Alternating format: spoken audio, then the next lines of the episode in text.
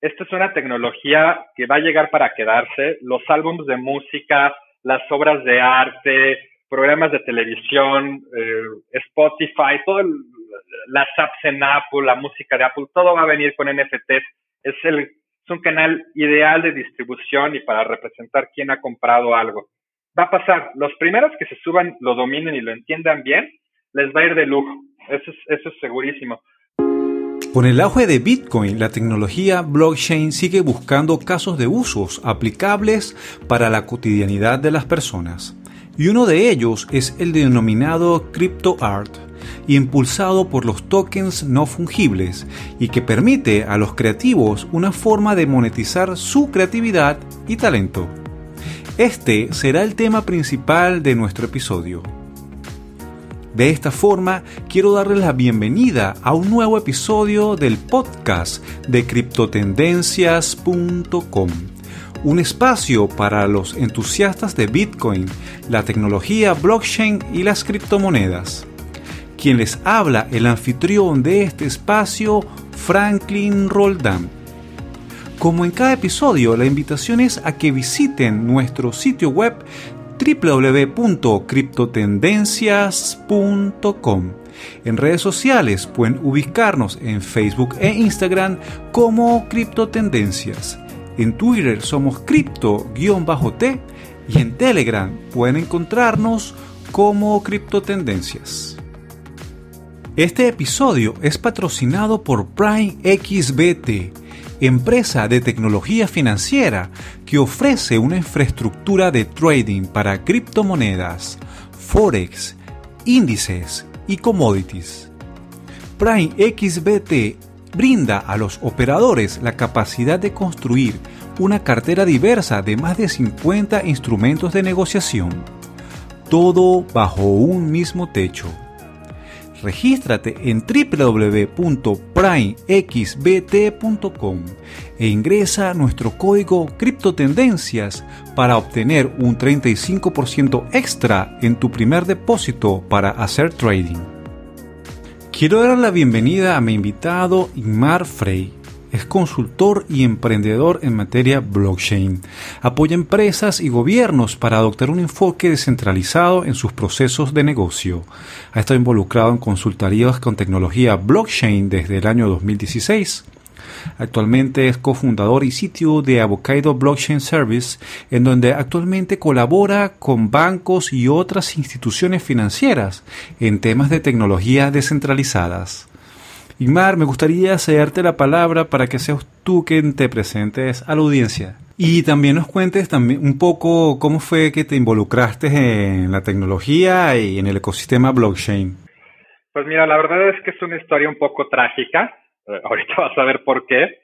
Eh, justo cuando estaba estudiando la maestría en el 2009 y Satoshi Nakamoto publicó su white paper, yo me senté con varios estudiantes de PhD, de Computer Science y de otras cosas, y de hecho discutimos el white paper de Satoshi y decidimos que era una locura y que no iba a funcionar y lo ignoramos.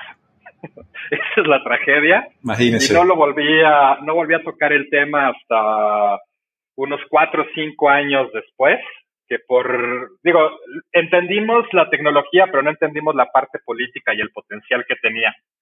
Pero cinco años después, en el 2015, comenzaron a caerme varios proyectos donde blockchain se prestaba muy bien como tecnología para resolver la problemática. Eh, votaciones, sistemas para votos eh, internos de empresas, seguro.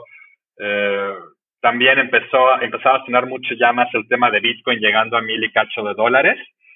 Y pues en realidad por cuestiones profesionales fue que fui cayendo en en el tema de blockchain. En aquella época también estaba dando clases en, la, en, universidades y pues varios estudiantes se acercaban, algunos y querían platicar de Bitcoin, que cómo funcionaba.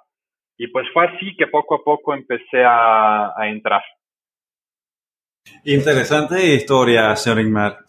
Ahora que usted desde el 2009 que nos comenta, 2010 con, con el Satoshi, con el white paper de Satoshi, vemos una evolución que ha tenido eh, el uso de la tecnología sobre el dinero, pero también vemos que ha evolucionado a, otras áreas y a otros campos de acción. Y sobre eso quería enfocar este episodio para conversar sobre los tokens no fungibles, los NFT.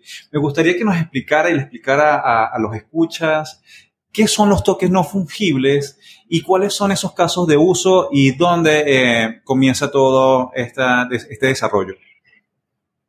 Pues mira, los tokens no fungibles o NFTs, como, suele, como son sus las, las, letras con las cuales, el acrónimo con el cual nos referimos, eh, son tokens que, de, que por diseño no se pueden dividir. Normalmente cuando tú tienes un token, vamos a decir de, eh, de link, pues lo puedes dividir en, en mil centavitos, ¿no? La, la idea de un token no fungible es que no se puede dividir y normalmente se les suele agregar muchos más datos que un token normal. ¿Qué datos? Pues, por ejemplo, el primer caso de éxito de los NFTs fue CryptoKitties. Y estos CryptoKitties esencialmente era una tarjeta, ese es el dato extra, y donde tenía atributos como si fuera una tarjeta de estas de dragones y calabozos, que, tiene varias estadísticas, ¿no? Que tú le podías comprar eh, agregar NFTs o agregar datos a tu, a tu token era posible. Pero si me permites, a, mí la descripción que más me gusta de NFT, eh, la he escuchado de varios artistas y es la siguiente. Es aquella tecnología que permite que tu obra de arte, que puede ser audio, audio audiovisual, visual nada más, la conviertas en una criptomoneda por sí sola. Es, esa es la definición que más me gusta. Estás agarrando una obra de arte y la estás convirtiendo en una criptomoneda. Señor Inmar, muchas personas eh, que puedan estar escuchando este episodio del podcast que no están muy familiarizadas con la tecnología, se podrían estar preguntando cómo es eso posible, cómo puedo transformar algo físico en algo totalmente digital.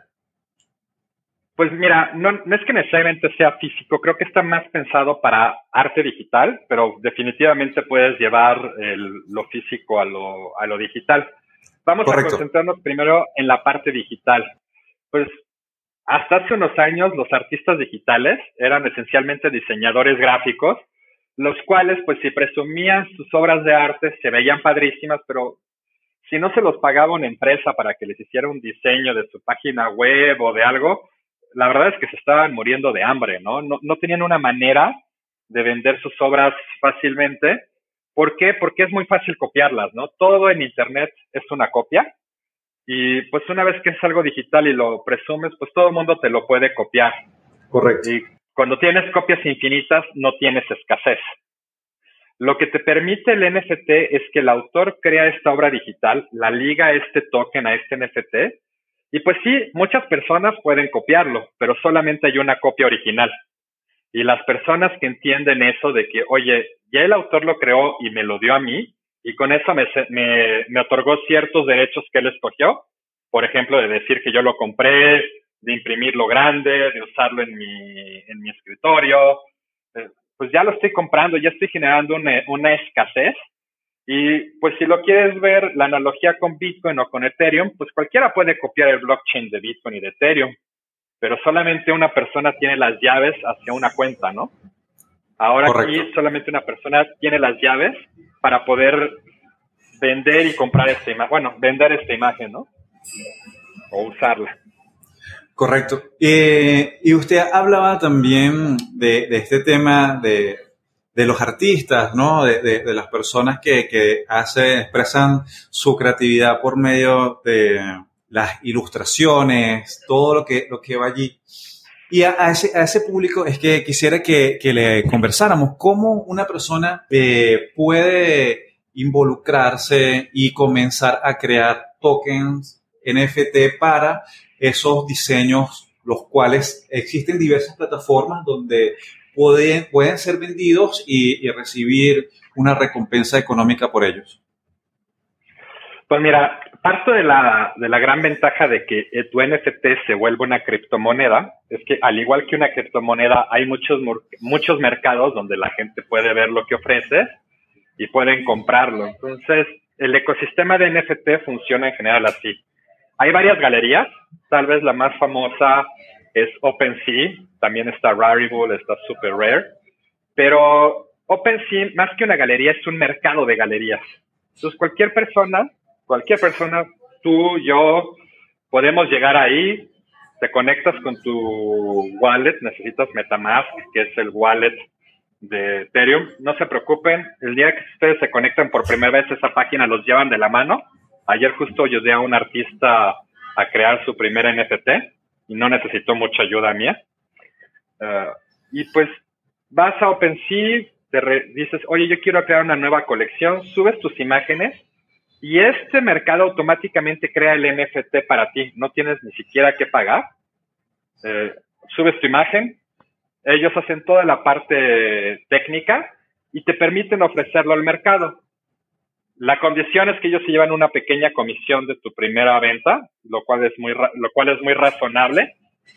Pero es así de sencillo, es irte a la página, subir tus imágenes, bueno, configurar tu wallet, subir tus imágenes y ponerlas a la venta. la ventaja de que es un mercado abierto es que no es, oye, ¿cómo que es una venta? Sí, es un mercado gigantesco. Tú dices que esta es tu obra, estas son las características. Inclusive si quieres trascenderlo digital, les puedes decir que les mandas una copia autografiada. Eh, Beeple, que es el artista más famoso, hasta te manda un mechón de pelo de él. Eh, claro que sus obras valen miles de dólares, cientos de miles. Uh, pero son subastas. Entonces, si alguien te ofrece 500 dólares por tu obra, es muy posible que a lo mejor un ratito después alguien te ofrezca otros, no, 800 dólares y de pronto 1000 y de pronto 1500. Y entonces tienes un mercado abierto donde gente de todo el mundo puede ayudarte a encontrar el precio que tu obra se merece. Entonces, es una excelente alternativa para que las personas que están iniciándose en el ecosistema de la tecnología blockchain y sean artistas, sean ilustradores, diseñadores, puedan ver esto aplicado en un caso de uso real ya a, su propia cotidianidad. Así es. Aparte de eh, CryptoKitty, que creo que es, eh, eh, la primera experiencia con token no fungible, y otras redes están llevando los tokens no fungibles a las personas? hay muchos, muchos usos para estos tokens no fungibles. Por ejemplo, si tú quieres que tu wallet en Ethereum tenga un nombre, un nombre empresarial como un dominio, lo tienes que pagar y es como un NFT. Te mandan a tu wallet el NFT que representa tu dominio. Ahí tienes un caso de uso. El arte que estamos platicando es otro caso de uso. Yo, por ejemplo, en un futuro, a, mí se me ocurre que Canon o Nikon van a tener en sus cámaras, te van a pedir tu wallet y automáticamente cada foto que tomes te van a ir generando el NFT. Entonces, imagínate si eres un fotógrafo profesional, directamente de tu cámara podrías mandar fotos a un mercado abierto para que lo puedan comprar. Eso sería tremendísimo para los fotógrafos, que es, un mercado también golpeado por, por las piraterías. Pero, mira, va a ser, no sería, va a ser. Considéralo un hecho, va a pasar. Aparte, aparte de, de estos eh, casos de uso que estamos hablando, me gustaría que nos conversara también cuáles son esas blockchains sobre las cuales se están construyendo NFT. Pues todas, eh, puedes, ayer Lindsay Lohan sacó un NFT sobre Bitcoin utilizando una capa off-chain que se llama Lightning, la famosa Lindsay Lohan, y creo que no lo vendió tan mal. La que más se usa es Ethereum, pero últimamente mucha gente no lo ha querido usar porque tiene unas comisiones transaccionales muy altas y se ha vuelto un blockchain para millonarios. Ah, uno de los socios que tenemos en el concurso del que después platicaremos es ah, Avalanche. Ellos, en, con ellos puedes hacer los tokens no fungibles muy baratos. Eh, como parte de los eventos del concurso hemos publicado un taller de cómo se pueden hacer. es realmente sencillo. La desventaja que tiene la mayor parte de las alternativas de Ethereum es que no hay mercados muy grandes todavía o inclusive no hay mercados. Entonces tienes que buscar quien te lo quiera comprar uno a uno y no es lo ideal. Por eso es que Ethereum es el más popular. Sin embargo, eh, ya los sitios que te ayudan a crear NFTs esencialmente están pagando las comisiones por ti, están buscando una manera de ayudar a los artistas porque pues sí es una locura pagar 100 dólares por subir un NFT, que es lo que cuesta hoy en día en Ethereum, entre 80 y 100 dólares. Igmar, otro de los aspectos que me gustaría consultarle a usted como una persona que lleva tiempo eh, dentro del ecosistema, desde la parte de desarrollo también de proyectos, es qué recomendaciones podría usted dar a las personas que no tienen todavía eh, la creación de de, un token no fungible, pero están escuchando, el están escuchando el podcast y dicen, oye, yo tengo unos diseños que yo pudiera vender o quisiera vender, quisiera probar. ¿Algunas recomendaciones para estas personas? Sí, varias. Mira, la primera es que no le tengan miedo y se animen. El mercado los trata muy bien. Ahorita se está, la gente que compra arte son las famosas ballenas de Bitcoin Ojalá yo hubiera comprado Bitcoin cuando, te, cuando leí ese artículo, me hubiera puesto a minar. A lo mejor yo sería de ellos. Pero pues la gente que entró en el mundo de blockchain al principio, que hoy en día tienen mucho dinero y realmente siguen empujando el, el mercado, compran como locos. Si te metes a los mercados, vas a ver que hay un movimiento brutal y hay realmente un vamos a ayudar a, a, los primeros artistas que se suben, vamos a hacer que esto sea un negocio para ellos y pues la gente que lo está comprando, eh, pues está comprando papiros, ¿no? Son los primeros NFTs del mundo. A lo mejor hoy en día lo ves como una cosa ridícula, pero a lo mejor en 50 años valen una fortuna porque estás teniendo un NFT de antes, de, de, época de la pandemia, ¿no? Ahora, eh, el otro consejo que les quiero dar, y yo va a ser un poquito escandaloso, si me permites mencionarlo, y es que se olviden de las leyes de propiedad intelectual y de derechos de autor. Y les voy a decir por qué. Eh, blockchain fue hecho con tecnología abierta. La verdad es que Bitcoin no tiene ninguna patente, no es una locura pensar en patentes en un mundo descentralizado, aunque hay muchos que sí creen que es, que es el camino. Y les voy a decir por qué. Eh, precisamente NFTs fue, es, es un, eh, el tema de la propiedad intelectual es para controlar el medio en el cual se mueve la propiedad intelectual y poder cobrar al momento en que tú haces las copias y en el que se mueven. Y pues tenemos una escuela heredada de Walt Disney y de grandes, eh, vamos a decir, custodios de propiedad intelectual que no quieren mover los mecanismos actuales con piratería o no. Y pues la verdad es que a Disney no le afecta la piratería, ellos son millonarios. Pero te dicen que te afecta a ti para que firmes con ellos, para que las agencias que cobran regalías te, subas con ellos, para mantener este, este ecosistema que se tenía tradicionalmente. Con blockchain yo les sugeriría que se olviden por completo de la propiedad intelectual como la conocen y jueguen dentro del, ecosistema. Oye, yo estoy vendiendo el NFT, es literalmente como si me hubiera sentado a hacer un, un dibujo en papel, un sketch y lo vendía en la calle.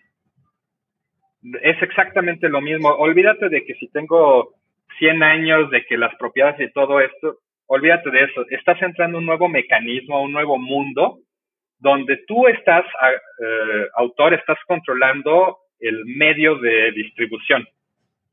Eres parte de él, estás en blockchain, ya no tienes intermediarios.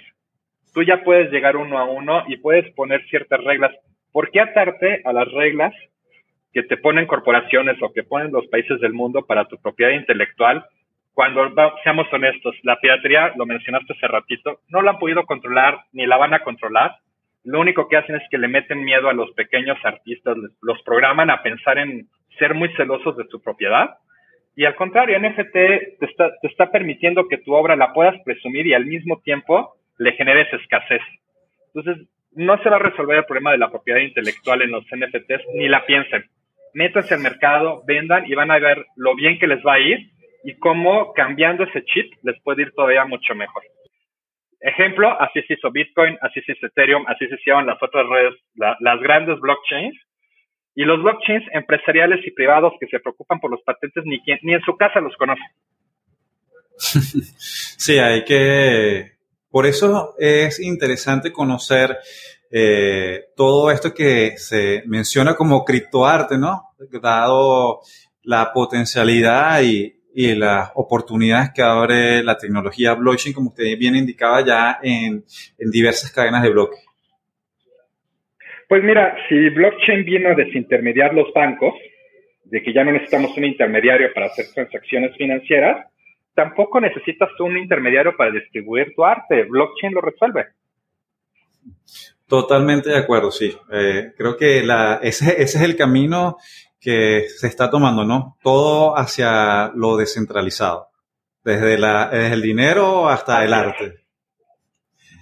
Hablar, hablando de arte, Igmar, me gustaría también que conversáramos un poco sobre este primer concurso internacional de ilustración denominado Crypto Art, donde se hace uso de la tecnología blockchain para crear estos tokens no fungibles de los artistas y donde hay unos interesantes premios. Me gustaría que nos conversara un poco al respecto. Pues fíjate que este concurso surgió de una manera muy espontánea. Eh, yo personalmente soy un fan de los NFTs y los vengo siguiendo. Y en Abocado estaba cazando proyectos para NFTs. Se llegaron a acercar artistas con nosotros. Y pues lo que notamos es que el interés es enorme, pero el miedo a participar también es enorme. Como que, oye, ¿cómo que mi obra la voy a volver una criptomoneda? ¿Y cómo que la voy a vender? ¿Y quién me la va a copiar? Y y, y, se empezaban a preocupar por los temas de propiedad intelectual y, y luego los costos y, y, hasta los temas de impuestos, ¿no? Eh, y la parte técnica ah, los, huí, los hacía huir despavoridos a la mayoría de los que llegaban a entrevistarse con nosotros, ¿no? O sea, sí tenían curiosidad de ganar dinero, pero, híjole, eso de, de tener que instalar una, un crypto wallet en mi navegador y ya se quedan ir corriendo. Eh, entonces, eh, decidimos hacer un gran esfuerzo y juntarnos con otras asociaciones que fuimos conociendo en el transcurso de la vida de Criptohabanero, que es el blog que lo está organizando y del cual está asociado de cierta manera con Abocado. Eh, y pues empezamos a organizar este con, concurso a, a, mediados de diciembre. En enero lo lanzamos oficialmente, se subió en muchísimos medios, el interés es enorme, eh, mucha gente se ha contactado con nosotros. De haber sabido que iba a ser así, creo que lo hubiéramos hecho toda, todavía un poquito diferente, pero pues no, los, no lo sabíamos. Y pues el objetivo de este concurso es llegar a los artistas, sobre todo digitales, que les gustaría subirse, pero que tienen pavor, tienen miedo de las criptomonedas. Aquí tienen un concurso donde no se les pide propiedad intelectual, no tienen que hacer mucho, no tienen ni que mandar las cosas en alta calidad a menos que ganen y eso es para su NFT, para que se los, les, ayudemos a hacerlo bien, no por otra razón, y se los devolvemos, es de ellos. Nosotros no ganamos absolutamente nada con el arte que, que la gente va, va a subir, es, es, es, vamos a decir, una actividad de promoción de las tecnologías NFT, y para nosotros, pues al mismo tiempo es una investigación de mercado, ¿no? Nosotros ganamos porque utilizamos el concurso como una investigación de mercado que hasta ahorita ha sido un éxito para nosotros esta investigación. Y los artistas que se suben, eh, pues ganan el perder el miedo y tener acceso a un mercado que ni se imaginan el potencial que tiene la mayor. No, no, no tienen idea, pero eh, NFT es al arte lo que Bitcoin era finanzas en el 2011. Estamos en el 2011 con los NFTs. Los artistas que se suben ahorita y que estén comprando, moviendo y jugando en NFTs, yo creo que en 10 años van a estar hablando de, wow, ¿cómo no me subí antes en el NFT? O ¿por qué me tardé tanto? ¿Por qué no le hice caso a Ingmar? ¿Por qué no le hice caso a, a Criptobanero con esos primeros concursos?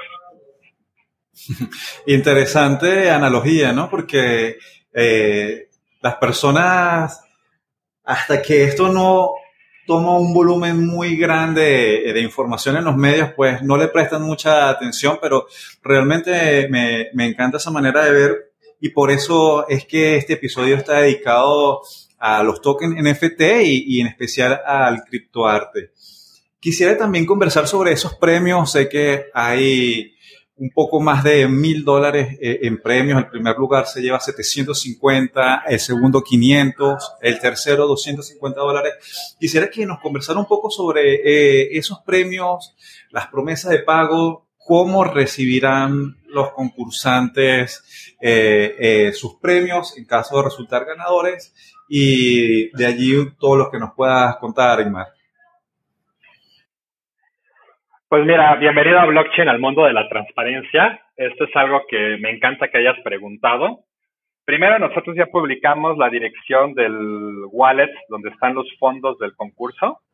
Son efectivamente 1.750 dólares que están en, concurso. A los ganadores los vamos a ayudar, a, a los que ya sepan y nos digan, mándamelo a este wallet, felices de la vida se los mandamos. A los que no sepan, los vamos a llevar de la mano lo que queremos es que publiquen en su Instagram, en su Twitter, ya recibí mi premio, ya recibí mi dinero, aquí está mi evidencia, que lo digan felices, los vamos a llevar de la mano hasta que esté para los que no saben. Los vamos a ayudar a los ganadores a crear su NFT y si ellos quieren, eh, los vamos a ayudar a, a, ponerlo a la venta en estos lugares. Nosotros no nos vamos a llevar algo por la venta, es para los artistas que ganen. Nosotros solamente les damos soporte técnico para que lo aprendan a hacer por primera vez. Yo creo que, mira, tenemos dos jueces, eh, Javier Arres y Cristian Borboya, que ya son artistas reconocidos. Me parece que el artista que se lleve el primer lugar, que diga, ya ganamos el, este premio, esta obra está a la venta, se ganó el premio al, primer concurso internacional de criptoarte dedicado, eh, especialmente enfocado a la comunidad hispanoparlante y además, estos dos jueces que son artistas ya de mucha reputación, lo votaron como primer lugar. Yo creo que eso va a traer valor, ¿no? A la obra de, a la obra que gane.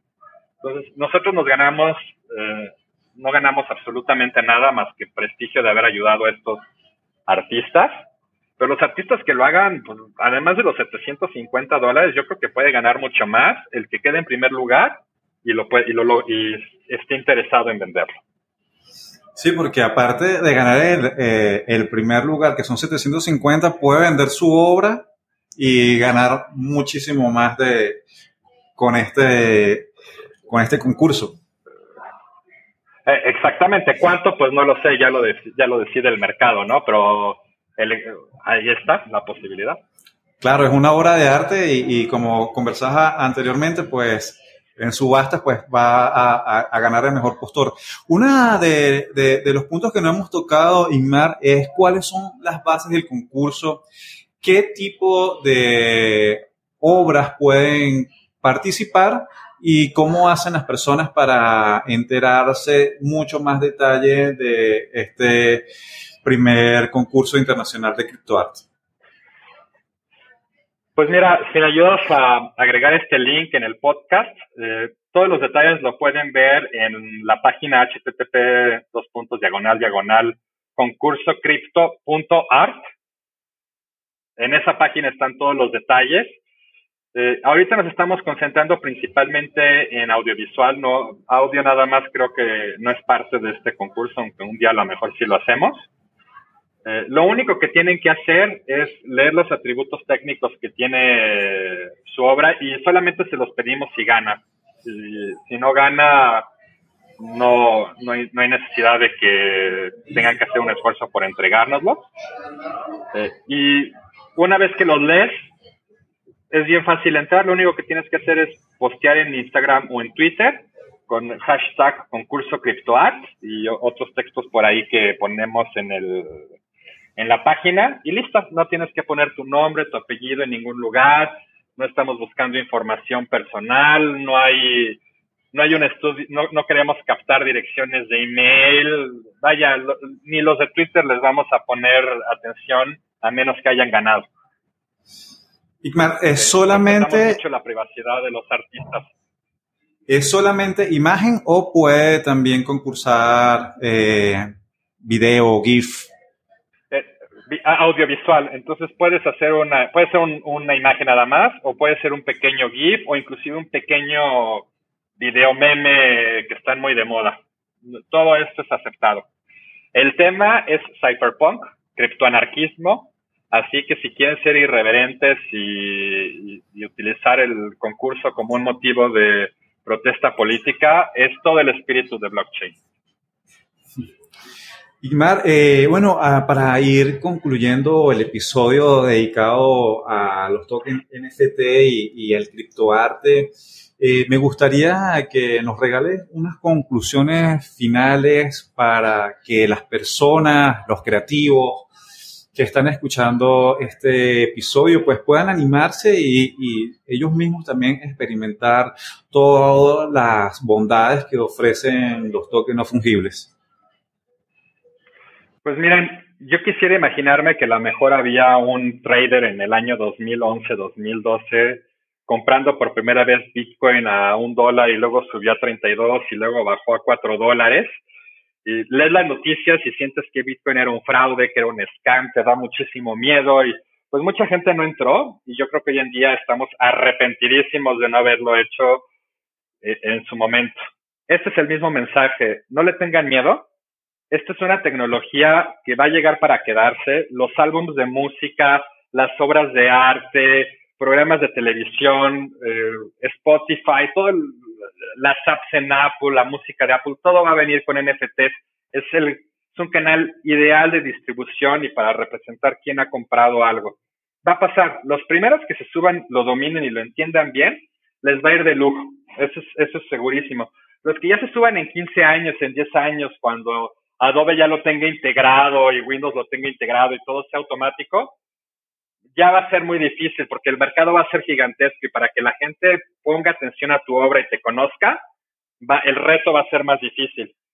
Otra analogía, pues fueron los primeros youtubers o los primeros influencers en Twitter, ¿no? Los que primero se subieron y empezaron a hacer su comunidad grande y los seguía, pues fueron los influencers que mejor les fue. Y los que ahorita ya quieren ser, pues ya es muy difícil, ya tienes que ser alguien famoso antes, ¿no? Entonces, estamos en ese mundo en donde si eres de los primeros, te puede ir muy bien. Igmar, eh, ¿dónde las personas pueden eh, seguir, entrar en comunicación contigo? Pues creo que el mejor lugar es el canal de Criptoabanero en Telegram, que es el canal oficial del concurso, arroba Criptoabanero. Eh, entren ahí, pregunten por los administradores, pregunten por Igmar, pregunten por gente de Criptobanero, de quién dirige el concurso, y ahí con muchísimo gusto los estamos atendiendo. Bueno, Igmar, de verdad, sumamente agradecido. Dime. No, no, al contrario. No, no, no, perdón. Y les iba a decir que si no conocen Telegram, que, que, nos busquen por los medios de Twitter o en Instagram y pongan ahí mensajes de que quieren hablar con conmigo, con alguien de, de los administradores y con gusto vemos cómo lo podemos hacer. Muchas gracias, Igmar. Agradecido por tu tiempo y sé que este tema, como bien lo comentabas, pues es un tema que apenas está empezando y como se dice coloquialmente, el que pega primero pega dos veces. Exactamente. Bueno, agradecido totalmente con tu tiempo y hasta una próxima ocasión, Igmar. A, ti por invitarme, Franklin. Que te vaya muy bien. Un abrazo.